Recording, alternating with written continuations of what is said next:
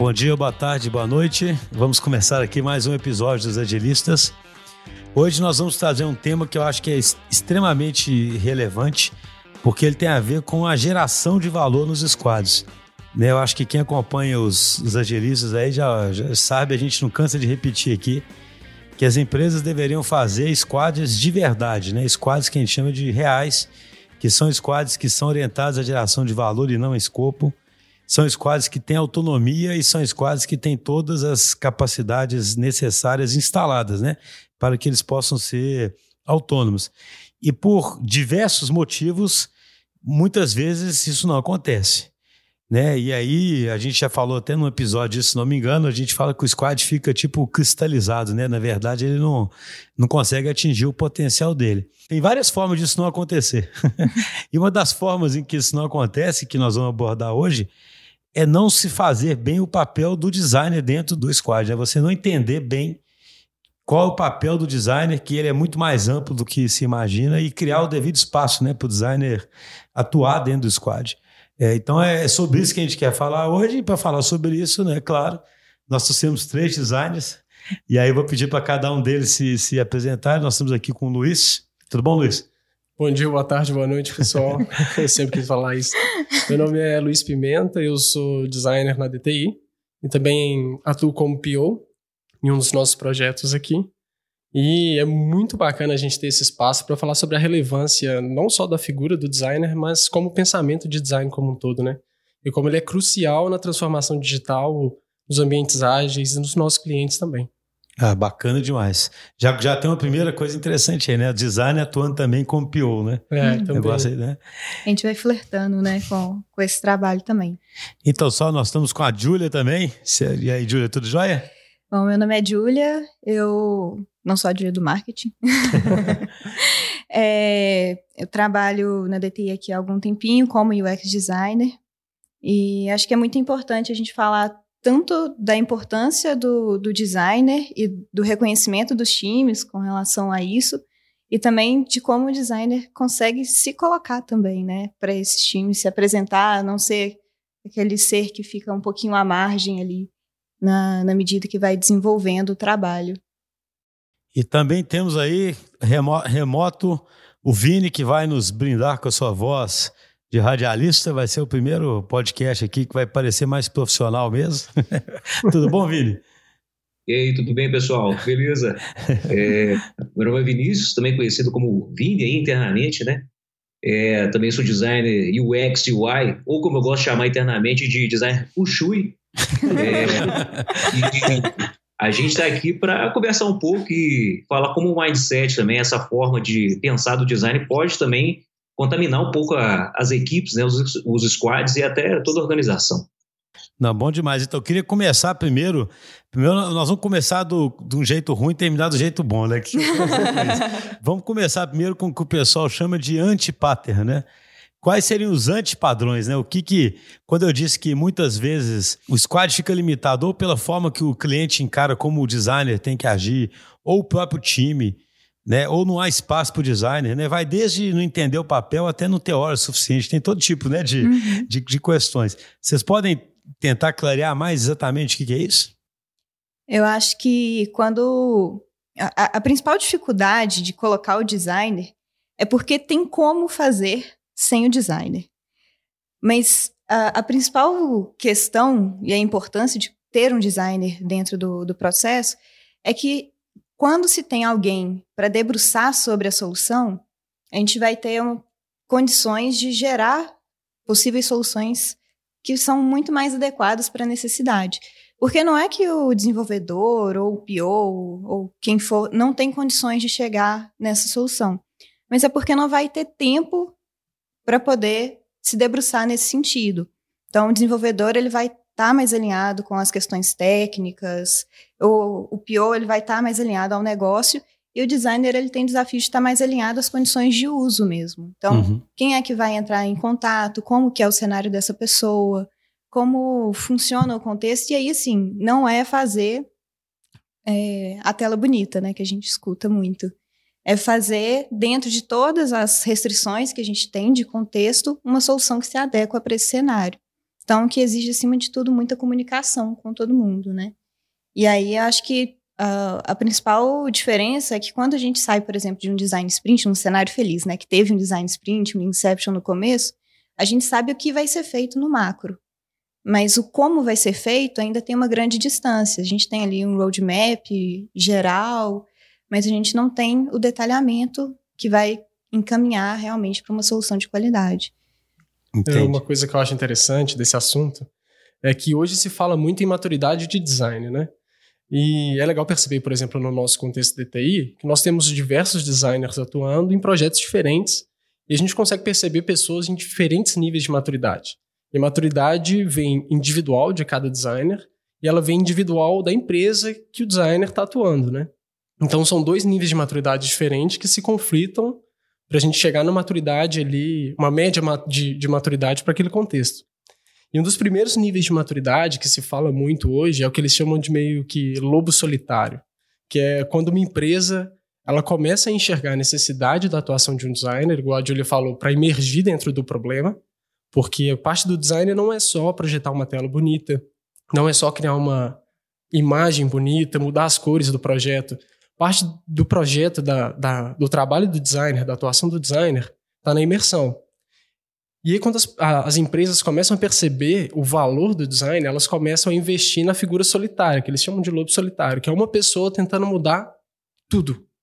Então, essa pessoa vai sumir diversas pontas. Esse cara vai fazer vídeo, esse cara vai fazer apresentação, esse cara vai fazer proposta comercial, esse cara vai tentar resolver tudo dentro do, do seu mundinho ali. Só que esse cara vai ficar completamente sobrecarregado, porque ele não consegue atuar da forma que ele deveria em emergir com o usuário, em realmente entregar valor, em realmente entender qual é a, a necessidade do projeto, para ele conseguir traduzir isso em valor para o negócio. E aí esse cara passa a ser um lobo tentando mudar todo mundo. Uhum. Até ele conseguir de fato pular pelo menos a primeira etapa, que é passar a ser um evangelizador que é realmente mudar o mindset da equipe que atua com ele. E aí, quando a gente começa a ter os primeiros passos de maturidade sendo mudados, em que o próprio desenvolvedor começa a se preocupar também com o design, o PO começa a se preocupar mais com o usuário, em que as pessoas, os stakeholders, passam de daquelas Ripple, né, que é a highest, highest paid person opinion, e passam a realmente entender o lado do usuário. Então, o lado que realmente está tudo errado é quando esse cara está tentando mudar o mundo sozinho. Esse cara tá abraçando tudo para ele conseguir mudar ou dar pelo menos o primeiro passo de maturidade dentro de uma empresa. E assim, é muito comum a gente conseguir é, a gente encontrar designers nesse momento, nessa, nessa passo de transição, né? E é legal perceber como que essas pessoas, a pequena atuação dessas pessoas dentro desses projetos é relevante e é interessante. Porque tudo passa a, a passa, tudo começa a passar por ele, de certa forma, para ir para frente. E aí, nesse ponto que a gente começa a perceber qual é a relevância do design para o negócio. Que ele passa a ser como se fosse o primeiro passo antes de ser traduzido para a equipe de desenvolvimento ou para a equipe de negócio. Uhum. E aí, quando a gente começa a mudar a maturidade das empresas. É interessante, né? Ou seja, a Júlia comentou quase que como se fosse assim, né? Como existe uma. Como você não faz um teste AB, né? Vamos supor, faz o produto por duas equipes diferentes e vê qual ficou melhor, né? A pessoa às vezes faz de um jeito sem design e acha que que aquele jeito está é o suficiente, né? Ou quando resolve colocar um designer, faz um esforço de não criar aquilo como uma competência do time, mas como um cara único que, que faz aquilo tudo. Nós estamos começando a falar aqui quase que de subalocação de time como um primeiro problema, né? Seja não colocando um designer ou colocando só numa fase rápida, meio que não entendendo a importância dele, porque as empresas pressionadas muitas vezes, né, por curso, etc., elas pensam, ah, cara já atuou ali naquele design sprint, agora é só fazer, né? Aquela, é, é, porque existe a condição de fazer sem ter é, de o design, jeito fácil, né? né? Tem, porque assim, acho que o, o, designer, antes de a gente entrar até em UX, mas o designer no geral é tido como criativozão, assim. Sim. E aí, criativos todos somos. Qualquer pessoa na vida tem capacidade de ser criativa. Mas além de criativo, o UX ele, é, ele tem um, toda uma série de embasamento sobre leis visuais, de arquitetura de informação. É, tem uma técnica, né? Que Existe todo um estudo por trás. Eu acho que. Me corrija se eu estiver errado. Mas eu gosto de brincar que, assim. a, a parte de UX é uma das áreas do design que é menos é, aberta assim para conceito e tal. Ela tem muito embasamento teórico. Então ela é muito racional nas escolhas. Ao contrário do que muita gente imagina. O que, que você acrescenta aí, Vini? É, até casando um pouco com o que o Luiz falou, né? A gente lá atrás na DTI, né? Eu comecei na DTI, eu é, fui um dos primeiros designers lá com a Yasmin, né? Sim. É, Enoch também. E é engraçado ver que a evolução da DTI casou muito com a evolução do design dentro da empresa também, né? No início eu participava do marketing, fazia proposta comercial, fazia um pouco de tudo, e aí a gente passa a ter uma, um papel mais estratégico dentro da, do levantamento de requisitos do projeto, né? É, e hoje eu vejo, assim, principalmente o design como um, um papel de se o Scrum Master né, remove impedimentos, o designer remove incertezas. Eu acho que é muito esse o papel que a gente tem dentro das equipes também. Oh, bacana, eu nunca tinha visto essa, essa definição. Fale mais sobre isso.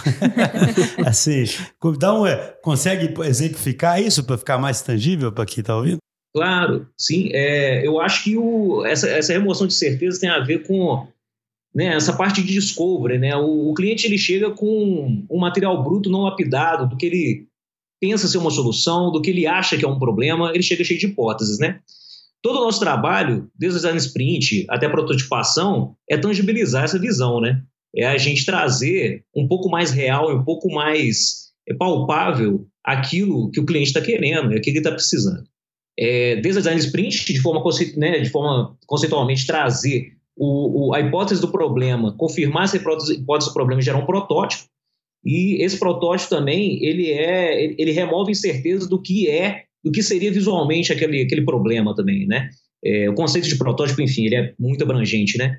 Mas eu acho que tem, tem todo esse papel de, de fazer essa amarração é, entre o que é uma, uma incerteza até o momento que ele se torna algo palpável. Acho que esse é o grande papel do design assim, dentro das equipes, né? Por isso que eu acho que é, as questões sempre têm vários... É, elas são complexas, né? Ou seja, isso que você falou, muita, muitos clientes, eu acho que isso está mudando, tá? Mas muitos clientes não acham que tem essas incertezas, né? Na verdade, né? A história de contratar uma solução, né? E não, Exatamente. E não contratar um time. O cliente normalmente um ele chega é, querendo que a gente prototipe já o que está na cabeça deles ali, né? É, já, igual a gente chama de é, manobrista de layout, né? Ele vai ficar ali e vai te falar o que tem que ter, né? Mas a gente gosta aqui na DT de dar um passo anterior e tentar ver qual é o problema dele. A gente está definindo o problema da maneira certa antes da gente passar, né, para essa solução que na cabeça talvez daquele daquele gestor está muito clara, mas que às vezes não é a realidade de quem vai utilizar a ferramenta, né? E aí a gente começa a trabalhar também a questão do centrado no usuário, e isso é muito importante para a gente começar a levantar o produto em si, né? Ou seja, o primeiro passo é o cliente reconhecer que essa incerteza existe e que, na verdade, eu sempre, eu sempre tento hoje mostrar para os clientes isso, né? Que hoje ele contrata uma equipe para resolver um problema e não uma equipe para desenvolver uma solução, porque, assim, eu sempre falo assim, antigamente, digamos assim, né? Você tinha um problema e aí você conseguia pensar teoricamente na solução e aí contratava alguém para desenvolver aquela solução e contratava aquilo transacionalmente, né? Agora você tem um problema, ele é um problema complexo, então você tem tanto de hipóteses, igual o Vini colocou, e aí você contrata um time com várias capacidades para poder conseguir é, ir validando hipóteses e vendo se está resolvendo aquele problema, né? Exatamente. E uma dessas capacidades é o design, né? É, exatamente. Acho que o que o Vini comentou é, é o central, assim, o Ainda mais quando a gente pensa no time ágil, que ele está se propondo a gerar valor rapidamente, o designer está ali na linha de frente com todo mundo para poder pensar a solução e minimizar o retrabalho, ajudar a ter assertividade realmente na solução que é criada. É, abrindo um paralelo no que a Julia e o Vini falaram, tem uma, umas aspas que eu acho muito interessante, que eu vi em uma palestra uma vez do Anderson Gomes. Ele diria que ele dizia que designers são bons facilitadores. Mas os facilitadores vão além das dinâmicas, de facilitar um design sprint, de facilitar um discover. Porque a facilitação está no dia a dia. Então, é como disse, como o Vini disse, é para eliminar incertezas. Então, nós facilitamos os caminhos para que essas incertezas se, venham à tona, né? Então, designers serem bons facilitadores é, facilita para a equipe de desenvolvimento, facilita para as pessoas de negócio. Então, é parte intrínseca do designer essa facilitação. A facilitação dos caminhos, né? é, descoberta de problemas. E uma pergunta que é, é, até clichê, mas é inevitável, né? Quando tem o design. O que é o design thinking? Né? Ainda tem muita gente que, que me pergunta, né? A gente sempre fala que um pilar nosso aqui é usar o design thinking. Como é que vocês explicam isso? O que é o pensamento de design? Quem quer pegar essa bola aí primeiro? Pô, pode ser? Pode ser. É, o design thinking, ele, ele é uma, uma formatação de várias metodologias lúdicas de, de levantamento de requisitos de projeto, entendimento do usuário, que datam, é, enfim, quase do Arts and Crafts, assim, é uma coisa muito antiga. Mas aí, enfim, nos últimos 20 anos, é, o Tim Brown, né, foi lá, pegou todo esse material e grampeou, cara, e chamou de design thinking, tá? É, mas vamos dizer que o Tim Brown, né, o, o cara da IDO e, e outros movimentos aí, eles coletaram essas, essas dinâmicas, essas ferramentas, esse modo de fazer é, e chamaram de design thinking, tá?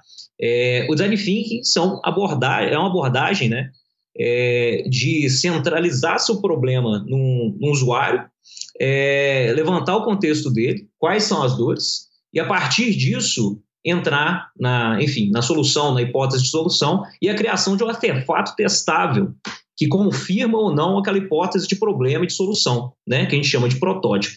Então é aí de um entendimento até uma fase que você vai, é, você vai planejar, você vai idear, você vai prototipar, testar e repetir esse ciclo de novo, porque no teste você vai aprender como é que agora com aquele artefato está seu cenário e aí você pode levantar mais melhorias para aquele, aquele produto, né, para aquele, aquele protótipo até, enfim, ser usado por alguém. Então, é essa abordagem em etapas e sempre pensando no usuário e entender antes de fazer. Acho que esse é o principal. Assim. É, nesses tempo, tempos de necessidade de se tornar customer-centric, né? Foi isso que colocou o design thinking à frente aí, né? Acredito eu, porque as empresas sempre acostumadas a empurrar os produtos agora são puxadas, né? Elas são puxadas por quem, né? Você tem que aprender a se colocar na perspectiva de quem está puxando e, e ter as técnicas para poder criar em torno disso, né? Que Ok, então aí eu pergunto o seguinte: nós, é, beleza, né? Vamos supor que a gente conseguiu passar essa mensagem aí da importância do pensamento de design e, e, e, da importância de se ter até uma visão de humildade que a gente vai explorar um problema e que, portanto, precisa de ter uma capacidade adicional no time que permite explorar esse problema, né? Eu diria que é um bom jeito de todo mundo entender, né? Os times ficam limitados se eles não têm isso, porque falta essa capacidade adicional de explorar um problema melhor e de reduzir risco, né? Igual o Vini colocou. Mas então, quanto mais tangível, fica melhor para alguém que está desconfiado, né? Como eu sou cético, eu me coloco fácil na visão dos céticos. Muita gente cética ainda vai ficar com a visão que a Júlia disse. Cara, ok, mas a gente dá um jeito de fazer isso, né? alguém ainda vai que, que o design, então, pode fazer desde o começo até o fim aí, né? O que, que dá para ele fazer? Quais são os diversos tipos de atividades, o relacionamento dele com a equipe, com o próprio cliente, né? Para o pessoal entender mesmo o que, que é isso na prática. Acho que a atuação do designer é muito ampla e muito maleável de acordo com a necessidade do squad, da solução que está sendo construída. Hoje a gente tem diversos tipos de especialistas dentro de UX é, mas, acima de tudo, eu acho que quando a gente fala em colocar o designer, é, e aí entra muito no que você acabou de comentar. Acho que existem dois lados. O primeiro lado são os produtos que são voltados para um cliente final do nosso cliente, uhum. né? Ou a própria empresa que está construindo uma solução para o seu cliente final. Nesse caso, fica muito claro qual é a necessidade. Hoje a gente tem uma série de concorrentes para todas as áreas, só oferecer um produto não é suficiente. Você precisa entregar com qualidade, você precisa mostrar o seu diferencial. Então, existe cada vez mais uma necessidade das empresas de investirem em design para entregar soluções melhores que convençam e engajem o cliente no que eles estão construindo.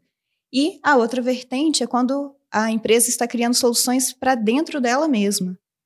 E aí é um pouco mais, ainda está um pouco mais incipiente essa parte, porque ainda bate muito naquela. Mas eu não preciso fazer uma solução tão simpática, é, é para o meu funcionário. Mas o designer ele entra muito para estudar os contextos.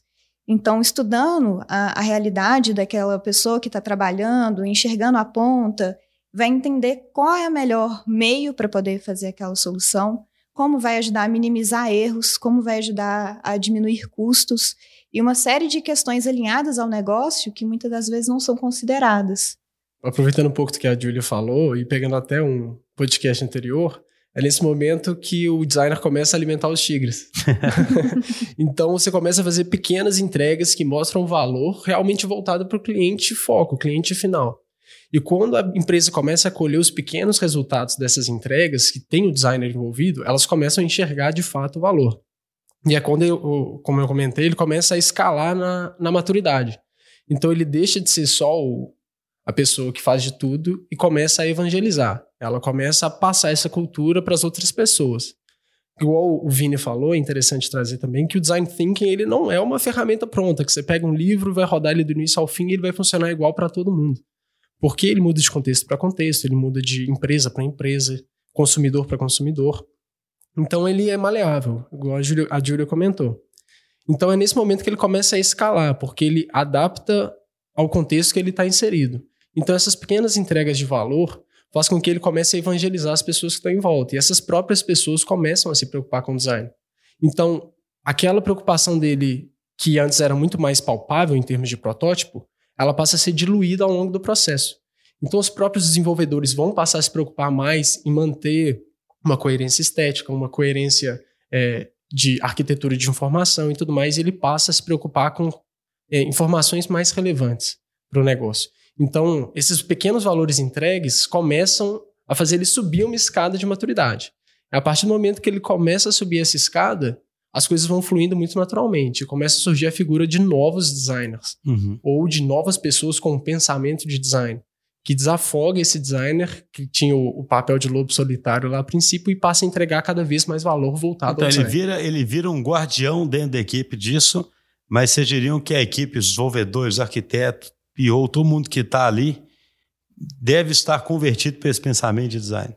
É, para trabalhar em conjunto, né? O ideal é que a gente tenha quase uma tríade ali, né? Do negócio, do, da área técnica e da área do usuário para que a gente construa uma solução que seja realmente eficiente, eficaz, que atenda às necessidades. O designer dentro das equipes ele pode ter, ele tem que ter esse, essa postura de ser o responsável pelo design, garantir que as boas práticas estão sendo feitas, né? Mas ele não é dono do design, né?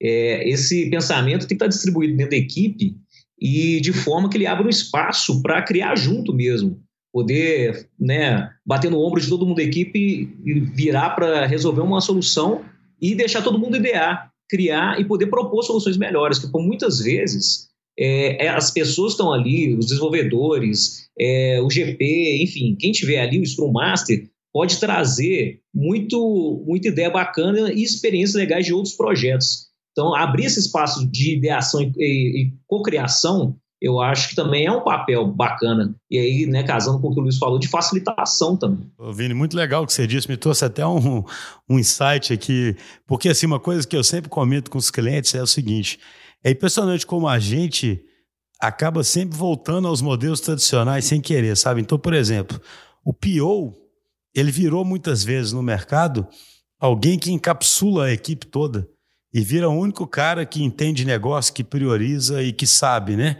E aí a equipe é como se a equipe ficasse lá de esperando, sabe, o PO decidir, e a equipe ficasse numa postura assim: ah, se nós não geramos valor, é porque o PO não priorizou direito. Né? O PO é que sabe. E é, poxa, tem esses movimentos aí de falar do Heart of Agile, né? Vai lá no coração do Agile, é o contrário disso, né? O coração do Agile é você saber, cara, eu tenho uma equipe multidisciplinar, tem gente boa ali, todo mundo está comprometido com a entrega de valor e todo mundo pode dar ideia, né? Então, achei muito legal o que você disse, tanto do ponto de vista de que o designer não deve fazer isso com a disciplina dele, né? Achar o seguinte, qualquer decisão de design aqui, então, é só a minha, mas talvez, e além disso, sendo também um guardião dessa atitude, sabe? De que a equipe toda está colaborando, já que ele acredita, os designers devem ser os que mais acreditam nessa colaboração, né? Porque a essência do design thinking, se eu entendo bem, é uma colaboração multidisciplinar centrada, puxada pelo usuário, mas tem essa essência colaborativa, não é isso? Exatamente. É, quando a gente fala de facilitação, tem a facilitação né, do design sprint, do Inception, Discovery, por aí vai, e tem essa facilitação que o Luiz comentou, que é justamente durante o dia a dia você conseguir promover diálogos, promover é, novas interfaces entre as pessoas envolvidas no processo para poder gerar um, uma solução que seja com um risco minimizado, assim. Então, é, é, é uma facilitação que é muito maior, né? É um articulador, mas ao mesmo tempo todo mundo tem esse papel de articular também, né? O designer só não consegue fazer um, um, bom processo de UX sentadinho na cadeira dele, só tirando as coisas da cabeça. Tem que dialogar com todo mundo para poder entender realmente qual é o cenário, porque não adianta nada, faz um, uma solução incrível ali, prototipa um negócio maravilhoso, não testa com o usuário para saber se ela realmente resolve a situação, não conversa com o PO para saber se o negócio está alinhado com isso, não conversa com a empresa, não procura a equipe de desenvolvimento para saber se é viável fazer uhum. aquilo. E aí, no final das contas, fica aquele entrave, assim, de ao invés de criar comunicação e um trabalho de cocriação, vira uma série de muros. Que aí o pessoal fala, ah, não vamos chamar o designer, que vai dar trabalho. Ou então, ah, não, não vamos fazer desse jeito, não. Vamos... E aí não, não existe consenso que teria muito aprendizado, né? Então, acho que acima de tudo é muita maturidade de todo mundo ali para construir um trabalho em conjunto parte do trabalho do designer vem de uma palavra que está muito na moda hoje em dia, né? Que é empatia. É, ter empatia com as pessoas, ter empatia com o usuário, de fato, né? Ir a fundo no problema do usuário. Tentando trazer para um contexto mais palpável, assim, de, de prática, é, a gente consegue ver a transformação acontecer dentro de cenários reais dos nossos clientes, né? Então a gente teve, teve casos lá que a gente participou de clientes que quando o designer chegou para atuar, o sistema era uma bagunça. A gente não tinha coerência de cor, não tinha é, grid bem montado, não tinha arquitetura nenhuma de informação, fluxos muito desconexos. E quando o cara chega, ele transforma tudo. Ele começa, ele vai palpitar em tudo, vai reclamar do trabalho de todo mundo, vai xingar, vai querer mudar tudo, virar o sistema de cabeça para baixo. E aí a equipe de desenvolvimento fica transtornada, porque o cara chegou agora e o cara quer transformar tudo, o cara quer só dar trabalho, o cara não quer. Ele vai mudar tudo. Só que a partir do momento, eu vou trazer, por exemplo, um caso real, que assim, a gente fez uma pequena mudança em um projeto, por exemplo, que trazia uma, uma animação que era muito simples, que mostrava uma variância de preço para um vendedor. Era quando ele entendia que a margem dele de venda estava caindo drasticamente e que ele precisava tomar uma ação sobre aquilo. Era uma animação muito simples, um GIF criado lá de forma muito rápida, mas quando entrou em produção, o, o diretor da empresa, cara que paga a conta, ele ficou louco com aquela animação. Porque para ele era muito visual o que estava acontecendo. Para ele era muito drástica aquela mudança. Quando ele enxergava a balancinha pesando, tipo assim, ela pesava a ponto de virar a balança, o cara simplesmente enlouqueceu. Tinha um efeito dramático ali mesmo. Tinha, tinha um efeito literal dramático. Então, tipo, a gente tinha três estados lá da balança, um mais leve, um mediano e o grave, que a balança virava. Quando ele viu essa balancinha virando, ele enlouqueceu e queria atuar em cima de todos os vendedores. E tudo ele falava, tipo assim, a gente precisa lá, quando você vê aquela balancinha, você tem que fazer alguma coisa, porque a sua margem tá ruim, você tem que resolver o problema. E nesse ponto, foi quando o design começou a virar a mesa. Cara, esse exemplo seu é maravilhoso, né? Porque quando se fala de empatia, que as palavras, sabe o que acontece? Assim, é, tudo é muito fácil virar clichê, né? Tudo em mundo de negócio vira muito clichê, né? A transformação digital, empatia, né? Mas empatia é entender, por exemplo, como uma coisa dessa pode fazer diferença, né? Sabe, assim, e, é, e, e eu, eu posso dar um depoimento assim, eu desenvolvi software há muitos anos, né? E sou engenheiro, né? e, assim, eu, eu falo, às vezes eu falo brincando, eu tenho vergonha do software que a gente fazia, né? Antigamente, do software que a gente faz hoje, sabe? Né? Porque assim, a gente fazia realmente sistemas, né? Tinha tudo quanto é informação ali de algum jeito, né? Alguns sistemas até extremamente sofisticados, etc. Mas realmente, quando você começa a ver uma coisa que é puxada usando empatia, né?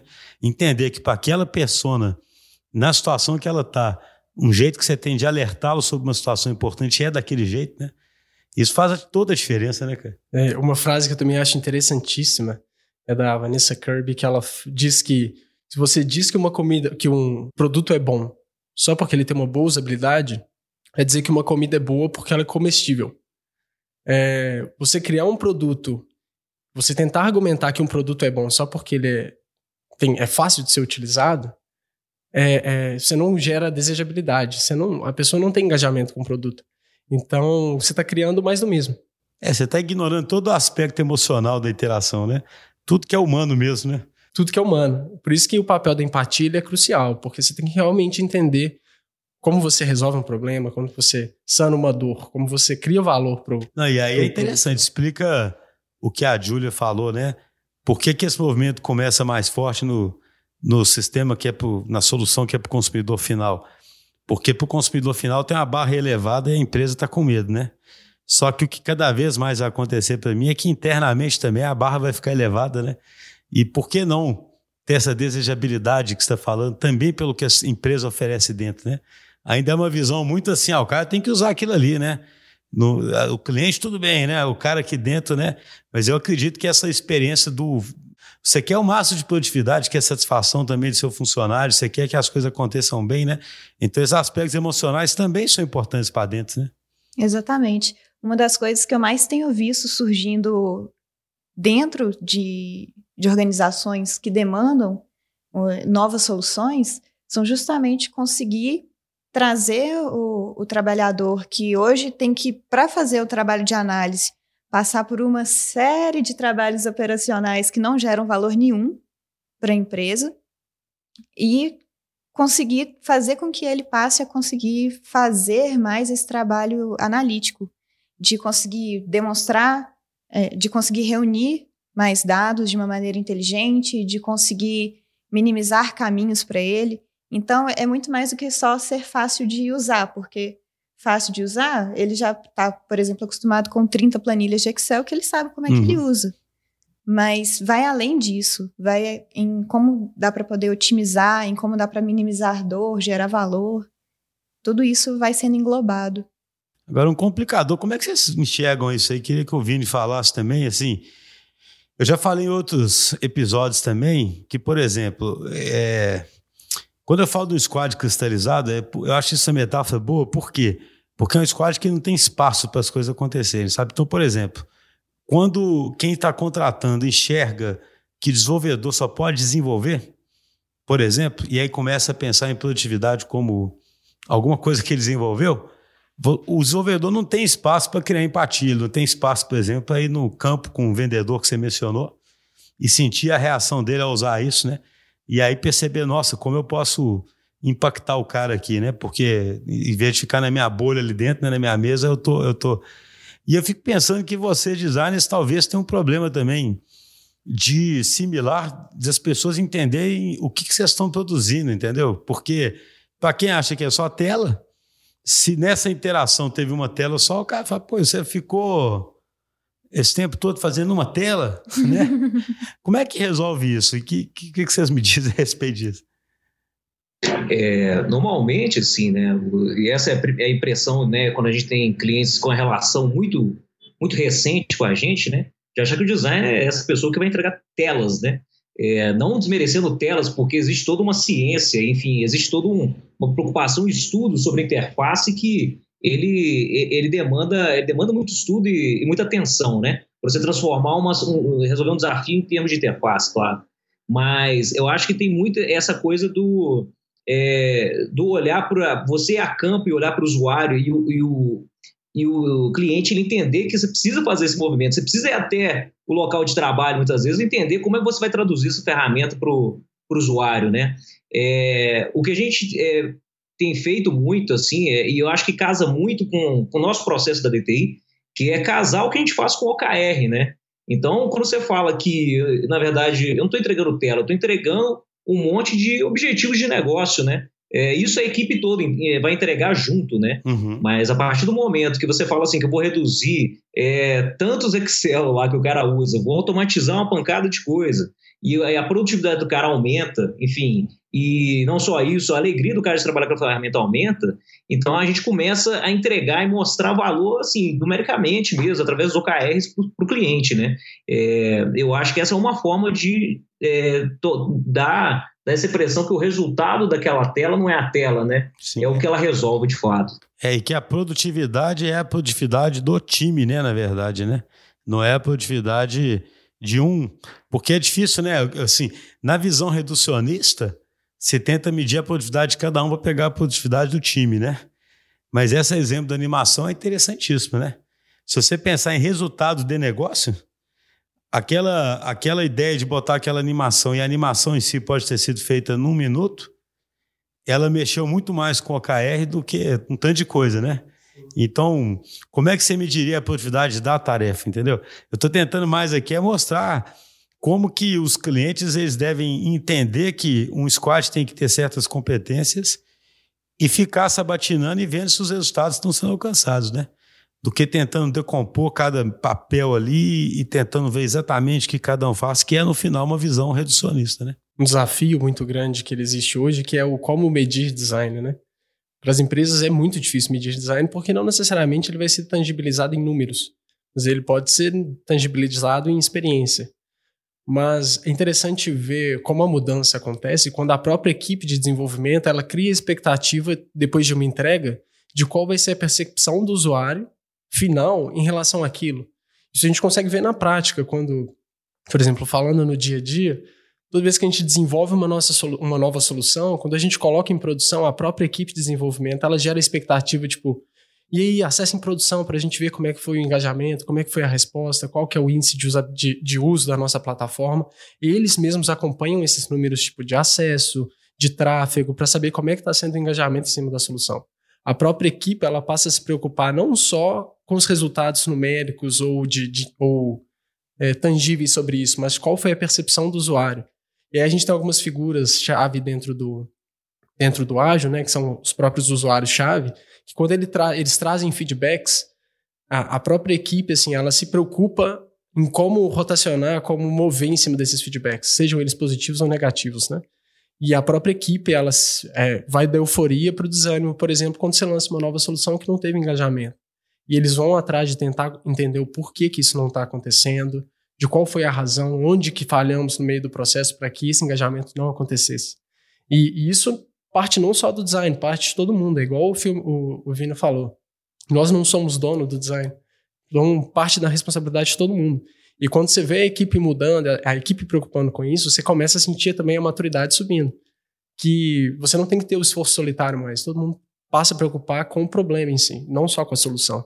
E eu queria só complementar isso que você disse, né? Você falou da parte de da gente testar né, a solução, né? Testar, na verdade, a hipótese de solução, né?